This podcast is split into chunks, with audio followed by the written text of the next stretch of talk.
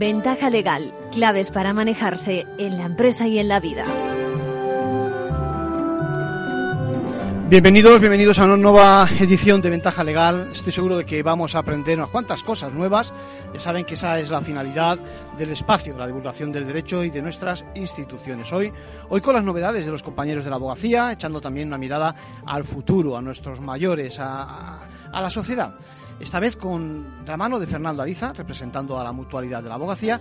Y en la segunda parte, eh, bueno, como tenemos nueva ley por la que se reforma la legislación civil procesal para el apoyo de las personas con discapacidad en el ejercicio de su capacidad jurídica, contaremos con José Ángel Martínez Muñiz, presidente del Consejo General del Notariado, para explicarnos esas ventajas con el nuevo modelo, por supuesto, con la participación, participación del notario. Un enfoque radicalmente distinto al actual y muy positivo.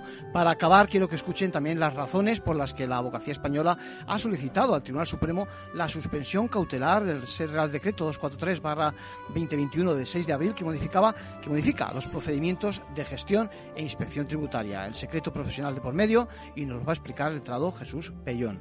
Ahora sí empezamos con las noticias de los compañeros de la abogacía.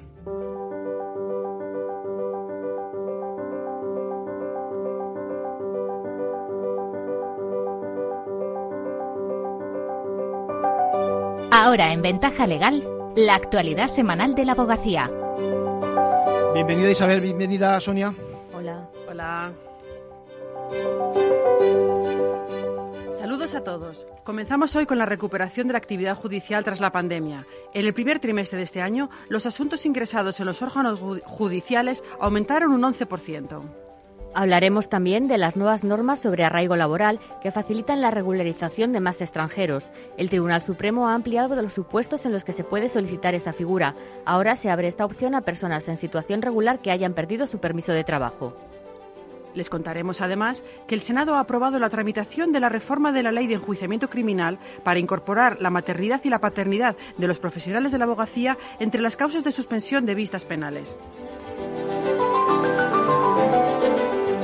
Y comentamos de forma muy breve otras cosas que han sido noticia esta semana en el mundo de la abogacía.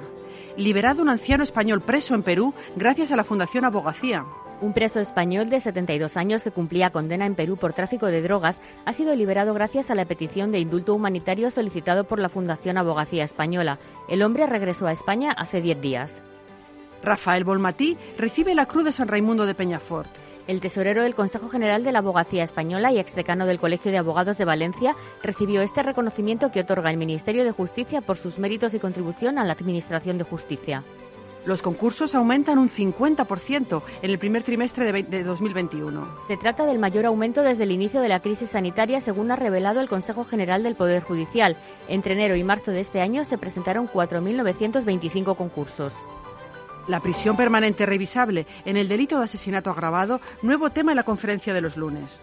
La ponencia correrá a cargo de Antonio del Moral, magistrado de, sala del Tribunal Supremo. Será la segunda, será esta tarde a partir de las cuatro y media y puede seguirse en formacionabogacía.es. Tras la paralización de la Administración de Justicia durante varios meses del año pasado, poco a poco se va recuperando la actividad judicial. Así se desprende de los últimos datos del Consejo General del Poder Judicial. En el primer trimestre de 2021, los asuntos ingresados en los órganos judiciales de toda España aumentaron un 11%. El número de asuntos resueltos se incrementó en un 16,5%. Un ejemplo es el incremento en el número de divorcios. El año pasado las cifras cayeron porque muchas parejas con la crisis económica decidieron postergar la separación, pero los abogados de familia ya nos habían advertido de que podría haber un boom de divorcios tras la pandemia. Y parece que ya ha comenzado. Separaciones y divorcios consensuados se incrementaron casi un 10% en el primer trimestre de 2021 con respecto al año pasado. María Pérez Galván, vicepresidenta de la Asociación Española de Abogados de Familia, prevé que sigan aumentando. Ha habido y está habiendo en toda España un tapón y un colapso importante. Están habiendo ya, ya tenemos señalamiento de procedimientos para la primavera del año 2022 y para el otoño incluso. Entonces, más razón para intentar siempre alcanzar un acuerdo. Por jurisdicciones, civil es la que mayor incremento presentó en el primer trimestre de 2021 con una subida del 25%. El 13% de los asuntos actualmente en trámite están relacionados con cláusulas abusivas. También aumentaron significativamente los asuntos registrados en las jurisdicciones de lo contencioso administrativo y de lo social. Por el contrario, en penal la cifra de nuevos asuntos se mantuvo en niveles muy similares a los del mismo trimestre del año pasado. La tasa de litigiosidad en el conjunto de España en este año es de 33,2 asuntos por cada mil habitantes. Por territorios, las comunidades que muestran una tasa superior a la nacional son Canarias y Andalucía, mientras que las comunidades con la tasa más baja fueron Navarra y Castilla-La Mancha. A partir de ahora, los extranjeros que quieran acogerse a la figura del arraigo laboral lo tendrán un poco más fácil, gracias a una sentencia, del Tribunal Supremo que amplía los supuestos en los que se puede solicitar. Hasta el momento, solo podían solicitar el arraigo inmigrantes en situación irregular que, después de dos años en España, probaran una relación laboral de al menos seis meses, mediante una resolución judicial o un acta de infracción de inspección de trabajo. Con las nuevas normas también podrán solicitar arraigo acreditando su relación laboral los extranjeros que, estando legales en España, hayan perdido su permiso de trabajo. Marcelo Belgrano, vocal de la Subcomisión de Extranjería del Consejo General de la Abogacía. Gracias a la jurisprudencia del Tribunal Supremo que hizo propia la Secretaría de Estado con unas nuevas instrucciones, vamos a poder ver mucha más gente que pueda acceder al arraigo laboral con esta nueva doctrina, en los cuales concretamente aquellas personas que son solicitantes de asilo y que hayan trabajado seis meses en los últimos dos años. También podrían beneficiarse personas que obtuvieron el permiso de residencia por vínculos familiares y han perdido este estatus al desaparecer dicho vínculo, como ocurre en caso de divorcio. Las instrucciones dictadas por la Secretaría de Estado de Migraciones para aplicar esta sentencia son, a juicio de algunos abogados, algo restrictivas, ya que, por ejemplo, excluye a estudiantes en prácticas o establece unos límites al tiempo de trabajo acreditado de al menos 30 horas semanales por cuenta ajena. La suspensión o no de un juicio oral en una causa penal cuando una letrada está a punto de dar a luz o acaba de hacerlo depende actualmente de la discrecionalidad de los jueces. Por eso, una de las constantes reivindicaciones de la abogacía es la suspensión de juicios por maternidad o paternidad en todos los procesos. El Senado se ha hecho eco de esta reclamación y acaba de aprobar la tramitación de la reforma de la Ley de Enjuiciamiento Criminal para incorporar estos motivos para la suspensión de juicio oral en causas penales. Esta proposición ha sido presentada por el Grupo Parlamentario Esquerra Republicana EH Bildu. Elisenda Pérez Esteve, senadora de Esquerra, denuncia la discriminación y desprotección que sufren abogados y abogadas por este motivo y recuerda la necesidad de reformar la ley de enjuiciamiento criminal pero estamos hablando de una ley que fue eh, hecha en 1882, o sea que está más que obsoleta, ¿no? Así que bueno, como no se tiene planteado de momento um, cambiarla en, en, un muy poco plazo, pues yo creo que esto sí que podríamos incorporarlo y empezar pues ya a, a trabajar para la igualdad, ¿no? Casos de abogadas y abogados a los que se les ha denegado la suspensión de un juicio que coincide con un parto hay muchos. La reclamación presentada en el Senado tiene su origen en el caso de una abogada de Girona que en 2016 solicitó la suspensión de un juicio oral cuya fecha era una semana después de su fecha prevista de parto. La solicitud le fue denegada porque no estaba contemplado por la ley como una causa de suspensión de juicio. Esta proposición ya, fue presentada por Esquerra Republicana en 2017 y fue aprobada por unanimidad en el Senado, pero quedó paralizada en el Congreso. Y terminamos con la abogada de la semana. ¿Quién es Sonia y por qué? Se trata de Tsarina Musni, abogada y activista de derechos humanos filipina. Desde hace unos años, defender los derechos humanos en su país se ha convertido en una actividad de riesgo que puede costar la vida. Ella misma ha tenido que huir a Europa tras recibir reiteradas amenazas por su actividad. Musni, que se encuentra en España desde el mes de marzo, acogida por la Asociación Catalana por la Paz, cuenta que la situación en su país es cada vez más insostenible. El clima de violencia ha provocado que muchos abogados rechacen llevar casos de derechos humanos por miedo a las represalias, lo que provoca indefensión de los más vulnerables.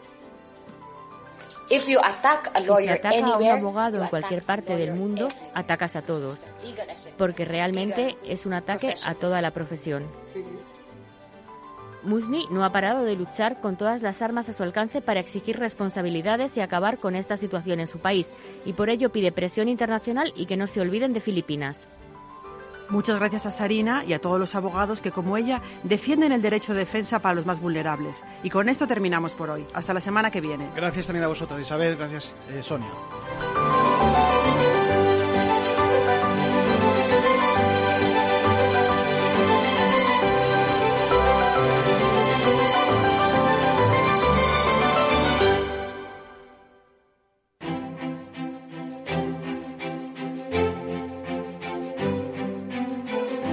Ventaja legal define tu futuro con mutualidad de la abogacía.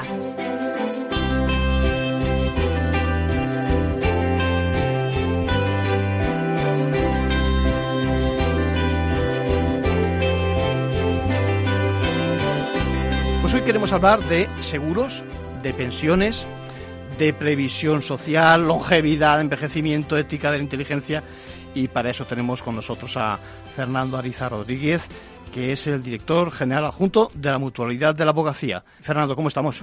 Muy bien, muchas gracias. Qué mejor que un doctor en economía, actuarial, matemática, para que nos explique, yo creo que sobre todo en estos momentos, una cosa que, nos preocupa mucho, si es la economía del envejecimiento. Es decir, nuestra población cada vez tiene más edad, ¿no? Las perspectivas de, vida son mayores y, y, además da la casualidad de que en ventaja legal nos preocupan, siempre lo digo, nuestros pequeños y nuestros mayores. Por lo tanto, tú de eso sabes mucho y quiero saber también que me cuentes la iniciativa que tiene la mutualidad de la abogacía en el tema. Ajá.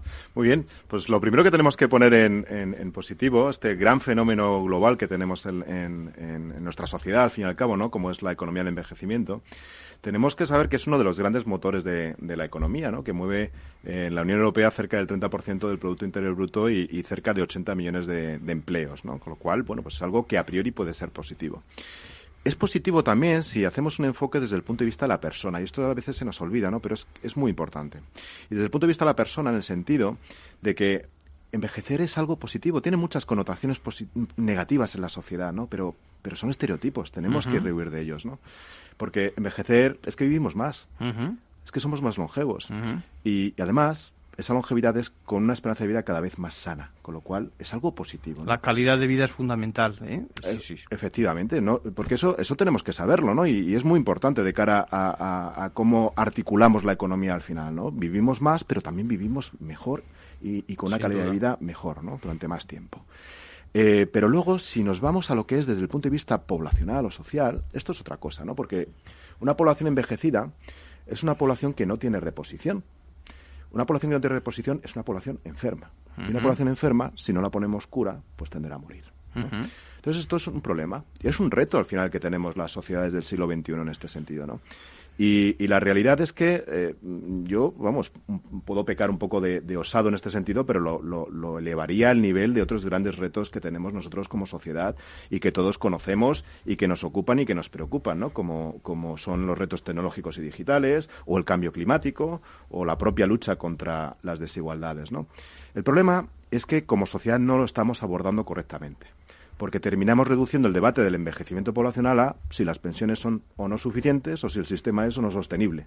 Pero es que es mucho más.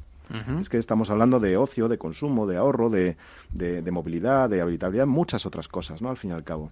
Y en este sentido, lo que tenemos que hacer frente a este fenómeno y a este reto global de una forma global y multidisciplinar. Con naturalidad. Con naturalidad, pero con pensamiento, con fortaleza y con aportación con aportar de verdad a la sociedad. Y esto es lo que hacemos desde la Escuela de Pensamiento. Con, con antelación, me imagino también, ¿eh? con previsión de Con previsión, Eso. No podemos ir eh, eh, con, con, las, con las luces cortas, en el sentido de vamos a afrontar el reto de las pensiones.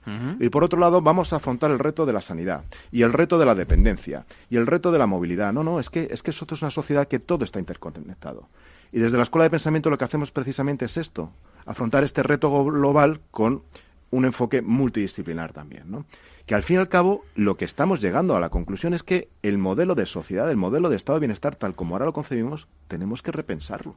Sin duda. Sin duda, porque esto va a cambiar cada vez más y más rápido. Si las perspectivas, ya digo, son, son, son fenomenales para eso que antes se llamaba la tercera edad, ¿no?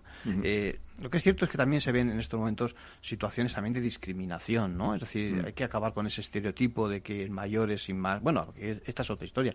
Yo no sé qué es ser mayor en estos momentos. Es decir, que ahora cualquiera eh, con 50, 60, 70 años puede estar, como decíamos, en perfectas condiciones, ¿no? Sí, sí. Está fenomenal que, en la mutualidad afrontéis el tema con esas perspectivas. Déjame que te pregunte, también hay, habéis vivido, hemos vivido todos en, en el último año sobre todo una situación dura desde el punto de vista del impacto del COVID, etcétera, los bajos tipos y demás. Eh, ahí tenéis vosotros también mucho que decir, ¿no? Habéis hecho un ejercicio, lo comentamos en otras ocasiones con Rafael Navas, eh, muy interesante. Cuéntame un poquito desde tu perspectiva. Sí, pues mira, al final nosotros lo que nos hemos eh, tratado es de adaptar a la nueva realidad. Y la nueva realidad empezaba, empezaba por nosotros mismos. Al fin y al cabo, la realidad sucedía en nuestras vidas, en nuestro entorno, en nuestras familias, en el puesto de trabajo, ¿verdad? Y lo que hemos hecho es ir adaptándonos a esa realidad que nos, que nos resultó repentina, ¿no? Eh, pues de la mejor forma que sabíamos, ¿no? Pero siempre con anticipación. También es nuestra razón de ser anticiparnos a, las situaciones de riesgo o de posible precariedad y eso lo llevamos a todos los ámbitos de, nuestra vida y eso nos ha permitido también pues razonablemente salir airosos ¿no? de esa situación a nivel laboral a nivel familiar y eh, también bueno pues a nivel de de quien más eh, tenemos que cuidar de ellos, que son nuestros, nuestros mutualistas. ¿no? Y en ese sentido, lo que hemos hecho, pues poner toda la potencia de la mutualidad a su disposición, en el sentido de pues ayudas, eh, pues eh, de, suspenso de, aportaciones de, cuotas, las, aquellas personas que tenían más precariedad, ayudas desde la propia fundación, ayuda a los mayores también, con, desde diferentes actividades vinculadas más al acompañamiento, no esa soledad, que es que hablamos del, del drama sanitario, pero el drama que han sufrido muchas personas mayores eh, que han vivido esta pandemia solas es terrible, ¿no? Entonces tratábamos de hacer acciones que la acompañara también a, determinados entornos sanitarios, ¿no? Pues hemos emprendido diferentes ayudas. Y en torno al ahorro también, porque sabíamos que era una situación de precariedad, ¿no? Y en una situación de precariedad no puedes decirle a la gente que ahorre y que traiga su dinero. De hecho, hemos hay, que ser, hay que ser un poquito más flexible, ¿no? Exactamente, exactamente, porque nuestra filosofía somos una institución sin ánimo de lucro, pero tenemos que vigilar y velar porque nuestros mutualistas mm, ahorren para que precisamente no sufran esas situaciones de precariedad, ¿no? Entonces, pues básicamente durante tres, cuatro, cinco meses estuvimos prácticamente pues expuestos a, lo único que los mutualistas quisieran de nosotros, no al revés, ¿no? Eso también ha sido muy importante. Un buen enfoque, desde luego. Un buen, un buen enfoque. Y al final lo que hemos conseguido también, no sé, esa credibilidad, esa sostenibilidad, también decir que, el ahorro está en, buenas manos, en el sentido de que en el peor de los momentos de la pandemia seguíamos teniendo una solvencia dos veces por encima de lo que nos exige el regulador, algo único, ¿no? Eh, bueno, y entonces, pues, pues esta, es, esta es la mutualidad, una mutualidad cercana, una mutualidad que, ayuda y que cuida de su, de su colectivo, ¿no? Y en relación al ahorro, pues lo que estamos viendo es que el ahorro se ha acumulado. Eh, en la sociedad se ha acumulado. De hecho, eh, salía unas estadísticas hace, hace muy poquito del Instituto Nacional de Estadística que, decía que el ahorro ha pasado del 8 al 15%, la ah. tasa de ahorro. Es decir, que de cada 1.000 euros que ingresan las familias, 150 se ahorran. ¿Vale? Pero claro, esto desde la mutualidad tenemos eh, la obligación de analizarlo adecuadamente, porque creo que esto es un poco ficticio, ¿no? Dices, joder, que se ha duplicado el ahorro. Bueno, se ha duplicado el ahorro, yo creo que, que tenemos que, que ver tres, tres claves, ¿no? Una, que ese ahorro se ha duplicado muchas veces porque no nos han dejado consumir. Porque todo lo que consumíamos en ocio y determinados servicios no se ha consumido. A la fuerza, digamos. A la fuerza, efectivamente. Es un ahorro forzoso. El ahorro forzoso está esperando a que nos abra la puerta para, para volver a Tiene miedo. Ese ahorro, evidentemente, tiene miedo. Esa es ¿eh? otra clave. El ahorro miedoso. Es un ahorro miedoso. Un ahorro que se ha acumulado en las cuentas corrientes y en depósitos incluso lo que llamo yo debajo del colchón y es que es una realidad. Donde donde no hace nada. Donde no hace donde no hace nada. vamos, efectivamente pero es el ahorro miedoso que se ha acumulado y además la tasa de ahorro media evidentemente se ha duplicado pero es que hay muchas familias que no han podido ahorrar nada. No que no hayan podido ahorrar nada, que han pasado situaciones de verdadera precariedad. Esa es la otra cara, sí. Esa es la otra cara.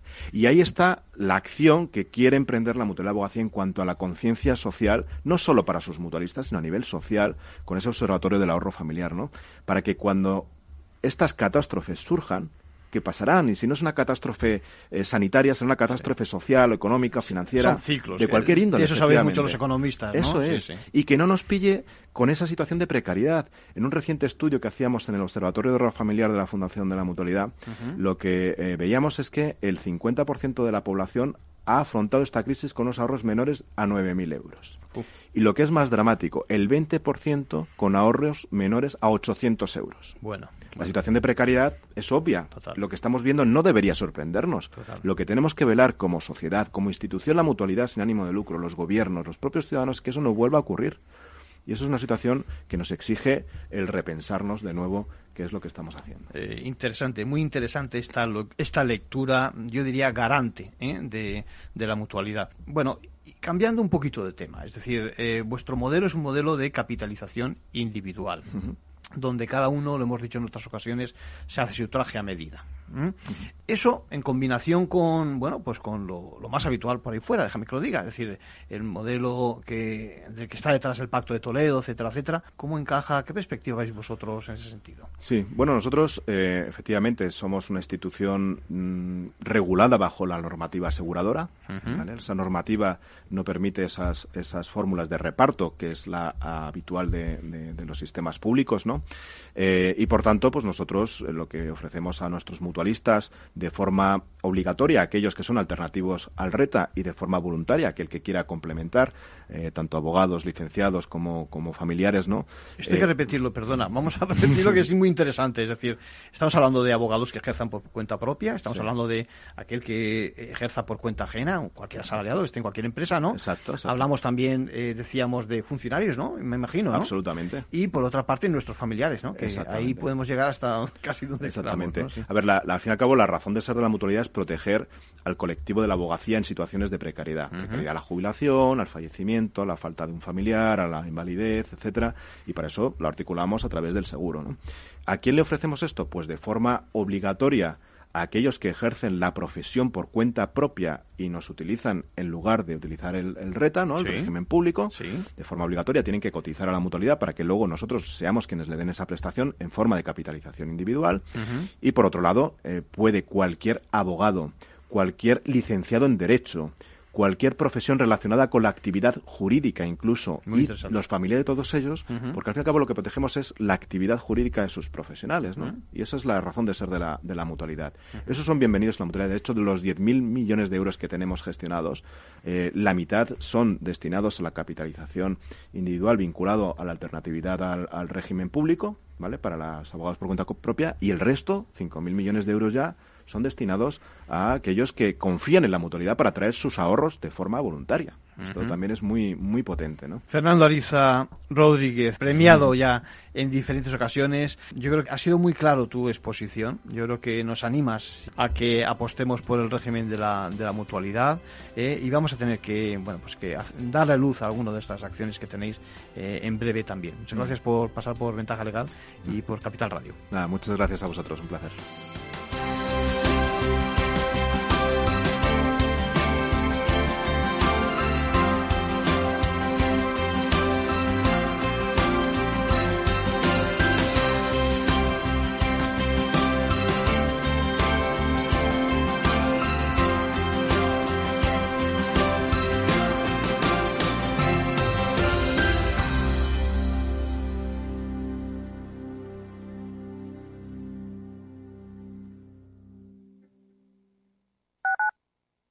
Capital Radio Madrid 105.7 Disfruta de la mejor cocina gallega en Montes de Galicia. Todo un clásico moderno en el barrio de Salamanca. Disfruta de la variada dieta atlántica, de las mejores carnes y pescados tratados con respeto y transparencia y regados con una de las mejores bodegas de la zona. En grupo, en familia o en pareja, Montes de Galicia te ofrece el espacio perfecto en cada ocasión. ¿Está pensando en montar una empresa pero no se atreve a dar el paso en solitario? Busca una marca conocida y consolidada que le respalde. En Franquiciados le ayudamos a elegir el negocio que más se ajuste a sus necesidades. Franquicias de éxito, innovadoras, de baja inversión. Los miércoles a las 12 en Capital Radio tienen una cita con el único programa de radio de España especializado en la industria de la franquicia. Franquiciados con Mabel Calatrava.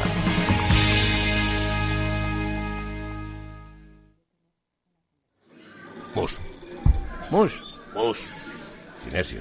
Te toca, Sinesio. ¿Qué pasa? Oye, Sinesio, ¿no? ¿Qué, ¿Qué te pasa a ti? Que te veo muy onnubilado, que no te veía yo así de ausente desde que te prometiste con la maruja. Si es que tengo un aparato que me resuelve todas las dudas. Estoy a la última en los mercados. Anda, mira. Ya está Sinesio con sus inventos. Sinesio el ingeniero. Atiende, Paco. Mira lo que he descubierto. Alexa, Ponme Capital Radio, maja. Te damos la bienvenida a Capital Radio. Puedes escuchar la señal en directo o nuestros mejores audios en formato podcast. Directo o podcast. ¿Qué quieres escuchar? Ponme los podcasts, Alexa. Has elegido podcast. Vas a escuchar las noticias de Capital Radio. Con esto, Paco, vamos a echar el órdago a los mercados. natural. Capital Radio. Siente la economía.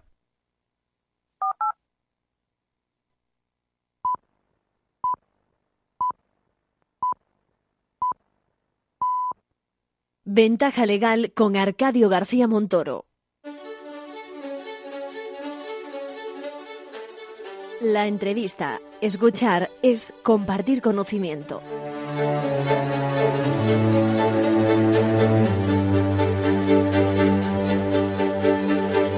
Bueno, pues hoy tenemos con nosotros a José Ángel Martínez Sánchez, presidente del Consejo General de Notariado. ¿Cómo estás, eh, José Ángel? Muy bien, Arcadio. Encantado de, tener, de, estar en tu casa. Pues eh, es la tuya. Mira, hay un tema que nos preocupa mucho en, en Ventaja Legal y en Capital Radio y son nuestros mayores, nuestros pequeños y también las personas con discapacidad. En estos momentos pues tenemos una ley nueva que supone un cambio importante, por eso encantado de tenerte aquí para que me expliques un poquito desde el punto de vista del notariado en qué, en qué supone un adelanto, que entiendo que eso es un adelanto y es una adaptación a, normas de, corte internacional, etcétera. En efecto, la, la, nueva ley es una reforma muy intensa del Código Civil sobre todo, pero también de otras leyes como la ley de enjuiciamiento, la de patrimonios eh, protegidos y, por supuesto, la ley de jurisdicción voluntaria, incluso retoca el Código de Comercio es una, una reforma realmente muy, muy amplia que trata de responder a la Convención de Nueva York del año 2006 y que constituye esta convención una especie de revolución en lo que es el tratamiento de las personas con discapacidad. Eh, fundamentalmente, en lo que atañe a esta reforma, se trata de, de reconocer y dar entrada a lo establecido en el artículo 12 de la Convención, eh, que en aras de la dignidad de la persona y establece una serie de la necesidad de respetar la, autonomía de las personas con discapacidad, de manera que desaparece de nuestro ámbito jurídico una distinción que era tradicional en, nuestro derecho, ya proveniente del derecho romano, eh, que contraponía la capacidad jurídica y la capacidad de obrar. La capacidad jurídica equivalía a la actitud, a la posibilidad de ser titular de todo tipo de derechos y obligaciones y por tanto se reconocía a toda persona. Mientras que la capacidad de obrar era la de poder ejercitar eh, estas, estos derechos y estas obligaciones y esto se desarrollaba en el caso de las personas eh, con discapacidad por medio del mecanismo de la tutela. Este era un mecanismo que tenía una función protectora que, eh, sin embargo, partía de, un concepto de la discapacidad que la Convención eh, consideró con buen criterio superado, en el sentido de que se trataba de sustituir la acción o la intervención de las personas con discapacidad por la propia intervención del tutor. Eh, ¿Qué es lo que ocurre en la actualidad? Al establecerse el, principio de que toda persona tiene capacidad jurídica y que la capacidad jurídica incluye la capacidad de obrar, la, tutela desaparece incluso nominalmente para las personas con discapacidad, se sustituye por otra institución que es la curatela y solamente en casos muy excepcionales, cuando no haya más remedio, se previene la sustitución de la persona con discapacidad por el curador, que ahora se llama curador representativo. Eh, eh, es, por tanto, un, giro copernicano sobre el, planteamiento que teníamos con antelación. Responde, responde a un planteamiento de la, de, la, de la discapacidad distinto, porque antes eh, bueno, la discapacidad históricamente pues ha, pasado por muchas fases, se ha podido considerar eh, eh, como una forma de negación de la, de la propia personalidad, despeñando a las personas discapaces, como ocurría o podía ocurrir incluso en, en Roma o, entre los espartanos. Si me permites, me estaba acordando de mis primeras clases de derecho romano, es decir, que es lo que nos habían explicado tradicionalmente, ¿no? Sin embargo, ahora, en efecto, es un avance. Es una ley, quizás, eh, a veces las leyes van muy por delante de, la sociedad, pero es una ley que yo creo que se ajusta bien, ¿no? A, lo que pide la sociedad y lo que piden este tipo de, personas, ¿no? Yo creo, eh, fíjate que, la lectura de esta ley y de la Convención de Nueva York, que es la que realmente la inspira, permite abordarla desde distintos puntos de vista. Uno podría ser histórico, cómo ha ido evolucionando la, discapacidad del modelo médico, que era el que, el que estaba en, nuestro Código Civil hasta este momento, a un modelo social, donde la persona con discapacidad no tiene en sí mismo una enfermedad, sino que el problema de la discapacidad es que esa persona tiene una, unas limitaciones eh, que afectan a su relación con el entorno. Y entonces no se trata de una enfermedad, sino de una situación, de poner remedio a esa situación, superando las, las, las barreras, estableciendo formas de accesibilidad. Yo, yo, que soy muy miope y tengo la vista pues como la tengo, eh, si no tuviera las gafas, claro. si no tuviera ese apoyo, mi accesibilidad no podría conducir, no, difícilmente leer. Eh, evidentemente eh, hay que romper esas barreras para poder interactuar con tu entorno. pero también apoyo, ¿no? Es un apoyo, es una ayuda. Apoyos, apoyos. Eh, pero lo primero es la accesibilidad. Claro. Para romper esas barreras. Eh, por ejemplo, pues eh, que tengas una forma de, subir las escaleras para los que tengan una discapacidad física. Pero luego es un segundo momento, las barreras tampoco son a veces suficientes, sino que se necesita también otros apoyos técnicos y a veces, así es, apoyos humanos. Y estos apoyos humanos es la clave sobre la que pivota en estos momentos la, la ley eh, que reforma el Código Civil.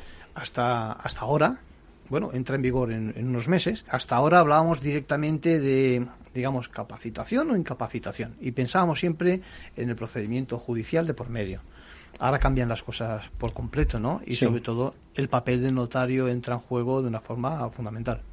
Pues así es, porque la ley ha dado un, como decía, un, un, cambio, un giro radical, efectivamente, en el sentido de que las medidas judiciales son solamente eh, subsidiarias, cuando no existen otras de carácter voluntario.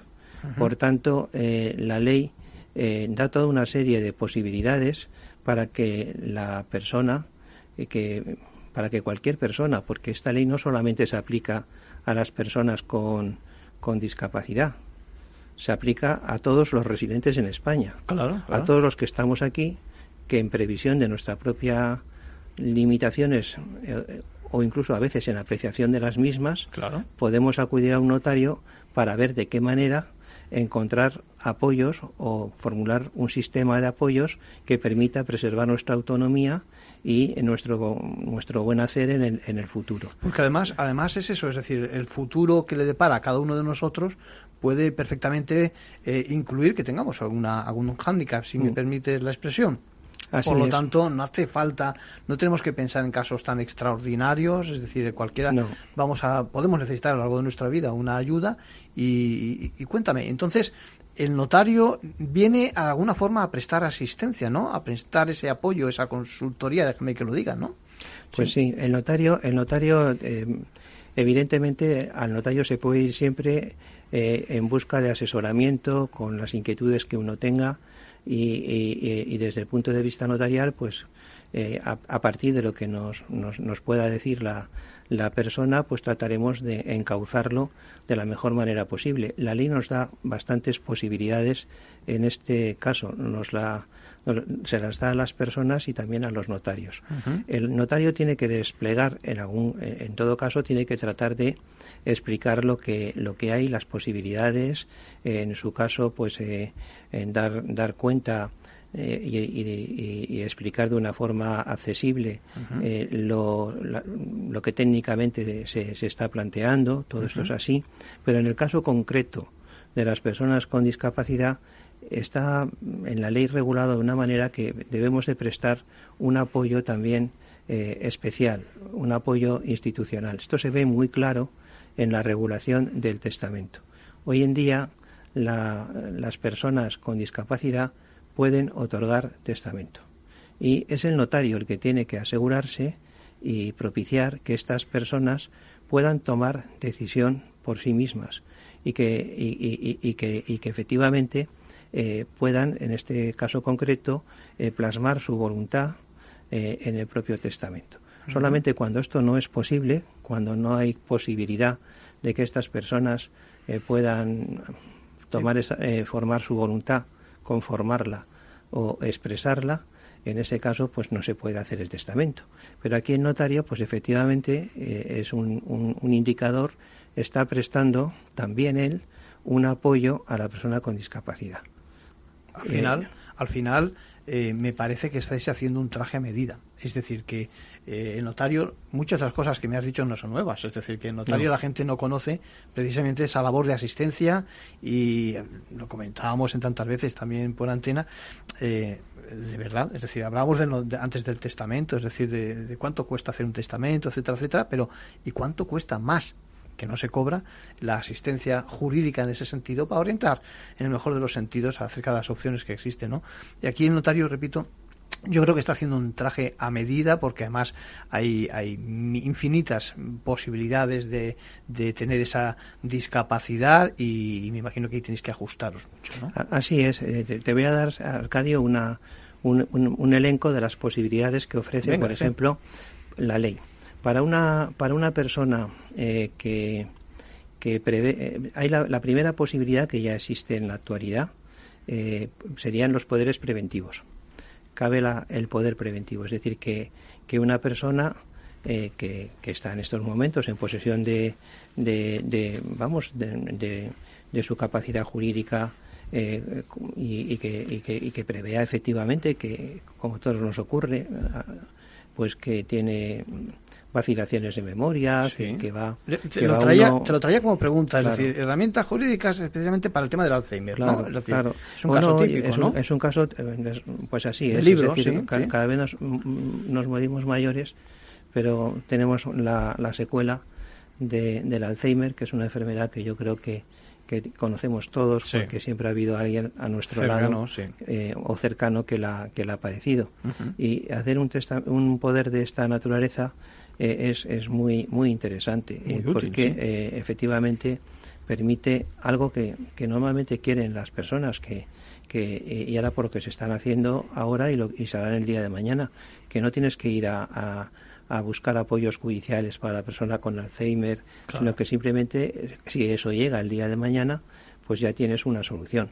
Y además estos poderes tienen una doble modalidad, que es el poder que se otorga ya para que entre en vigor desde el mismo día del otorgamiento y ahí se, se, prevé una cláusula de subsistencia del poder diciendo que aunque uno pues finalmente eh, no pueda ejercitar su capacidad jurídica el, el poder el poder subsistirá. Esto es el poder preventivo con cláusula de subsistencia. Y luego existe el poder preventivo condicionado a que se acredite de la manera que diga el poder dante la situación que motiva su aplicación. Estos dos poderes eh, son viables, eh, son las dos modalidades. Se pueden además eh, añadir salvaguardas que aseguren que el día de mañana pues no, va, no, no se va a producir una situación de conflicto de intereses con la persona que, actúe como apoderado, Muy interesante, que, haya un influjo indebido de, en la voluntad de, de, la propia persona que lo otorga, en fin, que todo esto eh, está dentro de lo que de lo que cabe en un poder preventivo, que es una figura realmente útil ¿eh? y, que además pues permite eh, establecer y eso ya es hablar con el notario qué facultades son las que se delegan, cuáles no se delegan, qué, qué manera de ejercicio corresponde, si son una sola persona, si son varios, si el poder tienen que actuar conjuntamente los apoderados o de forma indistinta, eh, en fin, establecer incluso algunas limitaciones. Todo esto se puede perfectamente me está, recordando, me está recordando a una sociedad, es decir, es como si fuera una sociedad, ¿no? Es decir, cuando uno prevé las diferentes opciones, ¿no? Me imagino que mancomunados, solidarios, etcétera. Es que, claro, el, el, el, el, sistema este de apoyos voluntarios también es, es responde a una idea, a una idea eh, que es la familia.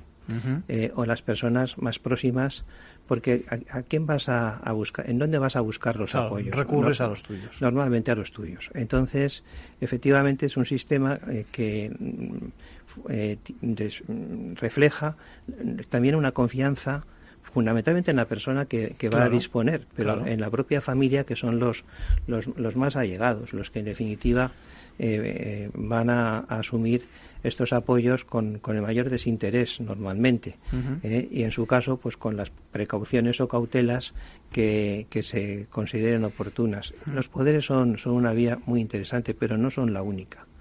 Eh, hay más. La verdad es que eh, la fórmula judicial muchas veces es muy fría. En efecto, eh, los jueces incluso en esta casa nos han contado eso precisamente, que quién mejor que pues los que te cuidan a última hora, ¿no? Para poder decidir sobre las cosas que te afectan o incluso sobre, sobre el futuro, ¿no? De tu patrimonio y, demás. Esa es una de las opciones. Habrá más opciones, me imagino, ¿no? Sí. en, en, concreto, siguiendo en este esquema, el poder preventivo evita acudir en todo caso a, la autoridad judicial, es decir, ese poder eh, es compatible, eh, no, es incompatible, es compatible con la posibilidad de apoyos voluntarios añadidos o apoyos judiciales y el poder subsiste y, salvo que lo prohíba el propio poder dante, únicamente cabe eh, pedir su extinción de, a, la autoridad judicial por alguna de las causas graves de remoción del apoderado, que son las mismas que de la remoción de un curador. O sea que es, es un, un, sistema que, que, en principio está pensado para, para que no haga falta acudir a los apoyos judiciales, aunque tampoco los excluye. Eso está bien. Eh, eh, pero existe también la autocuratela. La autocuratela eh, es la posibilidad, y esto es importante, de que una persona pueda, en previsión de sus posibles limitaciones el día de mañana, establecer o proponer un curador. El curador puede ser eh, asistencial para ciertos actos o puede ser también un curador representativo, que es en el caso en el que se lleva a efecto una sustitución total o parcial de la propia acción de eh, la persona ya con discapacidad. Pero además puede organizar todo el sistema de administración y de disposición. Bueno. Eh, con lo cual, él incluso puede atribuir al curador la posibilidad de realizar actos que en otro caso necesitarían autorización judicial. Ah, o sea, que puede disponer sin necesidad de, Claro, puede establecer órganos de fiscalización que no sean los propios jueces. o sea, que puede recurrir, por ejemplo, a la, a la familia, ¿no? Y esto que dice eh, en escritura pública la persona que nombra eh, el, curador, en realidad es vinculante para el juez. El juez solamente puede denegar lo establecido en esa escritura eh, eh, mediante una resolución motivada, mm. explicando por qué considera que no es procedente y en ese caso, pero ya el hecho de tener que motivar la resolución significa que, salvo causa muy grave, en la mayor parte de las ocasiones eso va a estar eh, va a seguir adelante. Y tiene otra particularidad el código que antes no existía, y es la posibilidad de que la designación del curador la delegue esta persona al cónyuge, por ejemplo, ¿sí? Eh, o bien a cualquier otra. Y claro, esto puede ocurrir porque yo, pues yo qué sé, eh, he pensado que el mejor curador sería mi padre, que, en paz descanse, pero que, que podría ser el caso de, un chico joven eh, y, sin embargo luego pasan los años y, a, lo mejor pues no está mal que esa persona, que es lo que dice el código, pueda designarlo entre aquellos que el propio interesado haya establecido. Eso está muy bien. Eh, es de una forma que se prevé más allá incluso de, lo que a corto plazo, entre comillas, se podría prever, ¿no? permite, permite eso. Muy bien. La verdad es que es, una, es, un avance, es, una, es un enfoque distinto, ¿no? Es un enfoque, Totalmente. yo creo que de, de ayuda, ¿no? De asistencia, de ver la realidad. Me imagino que hay una labor ahora de de enseñar, ¿no? De difundir, de divulgar esta, estas opciones en, en, en, todo el mundo, en toda la sociedad y en algunos colectivos, además, ¿no? Fíjate, de enseñar y de aprender nosotros. Bueno, también, eh, claro. Eh, porque, porque entre las medidas que... Me gusta ese ejercicio de humildad, ¿eh? está, muy bien, está muy bien. Es la verdad. es decir, entre los... Entre, fíjate que entre las medidas de... Es que los, eh, yo como notario aprendo de, de, la, de, las personas que tengo delante, porque uno la experiencia la puede entresacar de las novelas. ¿Eh? Resulta que, que, que, bueno, pues se produce un asesinato, que hay un, desamor, que hay un que hay una violencia, todo eso es verdad. La, literatura, eh, también el arte, refleja la vida, pero, pero la vida la tienes delante. Cuando te encuentras con una persona eh, y te cuenta sus inquietudes, sus preocupaciones, lo que él cree que puede ser una solución, a ti te está enseñando, tú estás aprendiendo de ella. Y esto es particularmente importante en el caso de esta ley, porque tenemos una tercera medida, que es quizá la medida estrella, que son las, los apoyos voluntarios en escritura pública. Cabe todavía una tercera opción. Poderes preventivos, patrimonios eh, este, eh, poderes preventivos, autocuratela y las medidas de apoyo voluntarias que se hacen en escritura pública y donde una persona, incluso una persona ya con discapacidad, puede acudir al notario para organizar de qué manera quiere ejercer su capacidad jurídica y su autonomía en adelante. Esto es perfectamente posible y el abanico de posibilidades amplísimo. es inmenso. Eh, amplísimo, porque es lo que cada uno necesite. Pueden ser medidas que a lo mejor son simplemente de ayuda, pero eh, de ayuda eh, personal. Pueden ser otras de ayuda jurídica. Pueden ser determinados asesoramientos. Puede tratarse de medidas en, las cuales pues se concedan facultades representativas a determinadas personas. Se puede establecer un sistema también de protección y de asesoramiento a través de, de, organizar consejos de familia. Se puede, se puede recurrir a, una, a una panoplia amplísima de posibilidades y en cada caso las que sean más adecuadas eh, no las sabe el notario. El notario se encuentra efectivamente ante una ante una un escenario, un escenario con muchísimas posibilidades y nosotros no podemos no podemos saber de antemano cuáles son las más necesarias. Eso lo aprendemos de la persona que tienes delante y para esa persona efectivamente y ahí enlazo con lo que me decías al principio hay que buscar efectivamente el traje a la medida y esto es la cosa eh, quizá más más más mm, gratificante a lo mejor, Sí, más gratificante y desde los dos queremos el derecho, Arcadio, y, y, la, y, la, y fíjate, lo, propio de un jurista, lo propio de un jurista es esto. Es decir, el jurista no es, un no es un autómata, no es un robot que aplique una ley o que establezca un sistema donde dice este señor tiene una deficiencia, una limitación, toma. Eh, tutela representativa, quieras o no quieras, sin graduar, sin atender a que hay espacios eh, que son diferentes, eh, escalones distintos. Eh, el, hacer el traje a la medida, ¿no? Esto es una idea que además es muy bonita y que difícil, defendían, muy difícil de ejercer y que defendían nuestros clásicos. O sea, el doctor Juan Huarte de San Juan definía la actuación del jurista como lo comparaba con un sastre.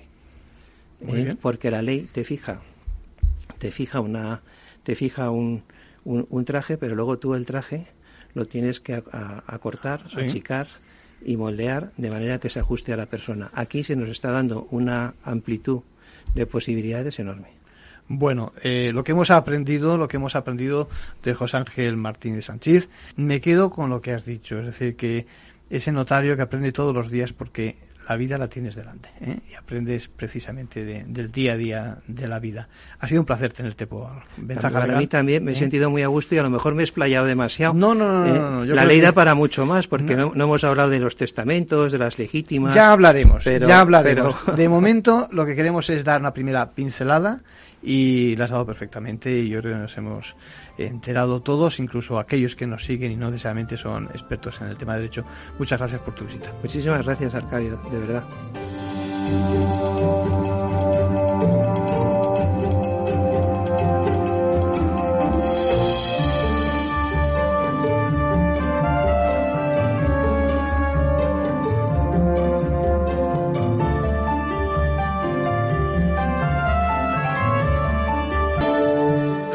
Anterior conocimos que la abogacía española solicitaba al Tribunal Supremo la suspensión cautelar de un Real Decreto, el 243-2021 de, de hace poco, de abril, que modifica los procedimientos de gestión e inspección tributaria.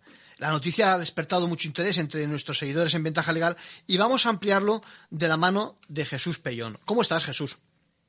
Pues muy bien, muy bien, ¿qué tal? Mira, eh, si te parece, si eres tan amable, cuéntanos ¿Qué motivos hayáis como para, digamos, recurrir este, este Real Decreto? Bueno, pues eh, hayamos varios, pero en fin, dejando a un lado los que pueden ser más estrictamente técnicos, por llamarlo de alguna manera, hay uno que afecta a lo que nosotros consideramos pues el núcleo esencial de nuestra actividad profesional, como es el tema del secreto profesional y que lógicamente pues tenemos obligación de, defender pues hasta donde nosotros podamos, ¿no?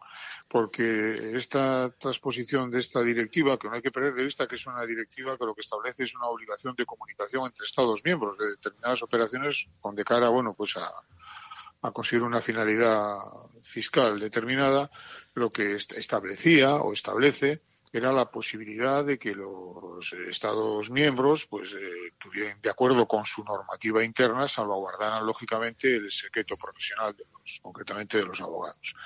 En este caso, lo que ha hecho el legislador español al transponer la directiva comunitaria pues ha ido más allá, es decir, no ha hecho lo que de acuerdo con su legislación nacional tiene para garantizar el secreto profesional, sino que lo que ha hecho es aprovechando pues que el Pisuerga pasa por Valladolid, pues ha, ha limitado o reducido el ámbito de la extensión del secreto profesional. Entonces, claro, nosotros consideramos que esto es una violación grave de uno de los pilares sobre los que se asienta nuestra profesión, pero sobre todo además en en garantía de los propios ciudadanos, porque la, gente en general puede pensar que el secreto profesional es un privilegio del abogado. es todo lo contrario, es, un, es una garantía del ciudadano porque no podría ejercitarse con normalidad el derecho de defensa si lo que un cliente me cuenta a mí en el despacho, a los cinco minutos se lo estoy yo contando a la administración tributaria o a quien sea. Sin duda. esto es un poco lo que consideramos que lo básicamente en dos aspectos. Por un lado, al incluirnos como con el concepto de intermediarios, es decir, como personas obligadas a tener que comunicar determinada información fiscal de nuestros clientes a la autoridad tributaria, en este caso a la, agencia. Y en segundo lugar, cuando en los incluso en los supuestos en que acepta la, la ley española la existencia de secreto profesional y por tanto no releva de la obligación de tener que comunicar directamente a la agencia tributaria esta información, sin embargo, nos obliga a comunicársela a los que llaman intermediarios secundarios, con lo cual, pues, estamos en las mismas. Una cosa es si quebramos el secreto profesional por comunicar a la agencia tributaria o si le quebramos por comunicársele a otros intermediarios que nada tienen que ver con nuestros clientes. Bueno, acabamos ya. Eh, no me quiero ir sin recordar que no está de más que se conozca los riesgos que tiene hacer trampas con los exámenes en estas fechas, ¿no? Bueno, esta semana hemos conocido cómo la Audiencia de Madrid ha condenado a un joven a un año y nueve meses de prisión. Estaba entre las fechorías, evidentemente, los hechos calificados como falsificación de documento oficial. Bueno, esto es todo por hoy. Saben que no pueden seguirnos en las redes y en Twitter, etcétera, etcétera.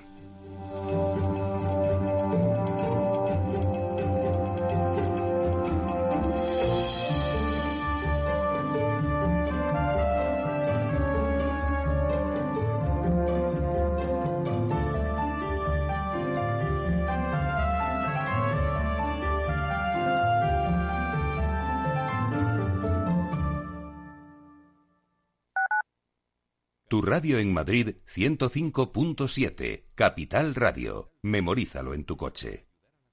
En el restaurante Gaztelubides somos rigurosos con la selección del producto para crear recetas imaginativas que acompañamos de una bodega generosa y brillante y de nuestra magnífica terraza durante todo el año. Restaurante Gaztelubide, carretera de La Coruña, kilómetro 12200, La Florida. Teléfono 91 372 8544. Una recomendación del programa gastronómico Mesa y Descanso. Gráficas Naciones. Más de 50 años de experiencia en el sector de las artes gráficas. Apostamos por la última tecnología tanto en impresión offset como en digital y gran formato. Realizamos todo tipo de impresión. Tarjetas de visita, folletos, libros, vinilos, decoración y montaje de stands. Más información en el 91 629 2145 o en gráficasnaciones.es. Esto te estás perdiendo si no escuchas a Luis Vicente Muñoz en Capital, La Bolsa y la Vida. Juan Carlos Ureta, presidente de Renta 4 Banco. Un determinado foro de inversión de varios millones de personas está moviendo valores y no lo está haciendo en base a fundamentales, lo está haciendo en base a tweets, en base a, indicaciones de compra masivas, muy, con mucho alejamiento de los fundamentales no se sabe muy bien al final quién mueve los hilos de todo esto. Yo, ese, ese discurso de algo así como el pueblo contra Wall Street o, los, los, minoristas contra los poderosos, eh, no, no me lo creo, y no me lo creo porque no es verdad. No te confundas. Capital, la bolsa y la vida con Luis Vicente Muñoz, el original.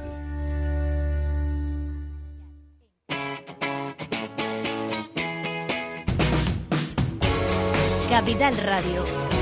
Despierta la economía.